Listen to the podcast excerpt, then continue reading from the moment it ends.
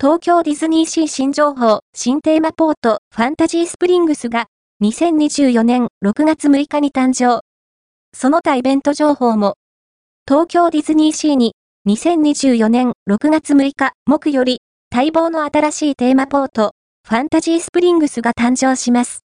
新エリアでは、魔法の泉が導くディズニーファンタジーの世界をテーマに、ディズニー映画からインスパイアされた3つのエリアと、新ディズニーホテルが登場。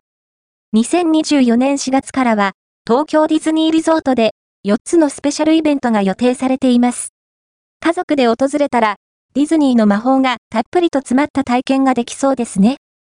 現在、東京ディズニーリゾート公式ホームページでは、建設中のファンタジースプリングスの動画を公開中。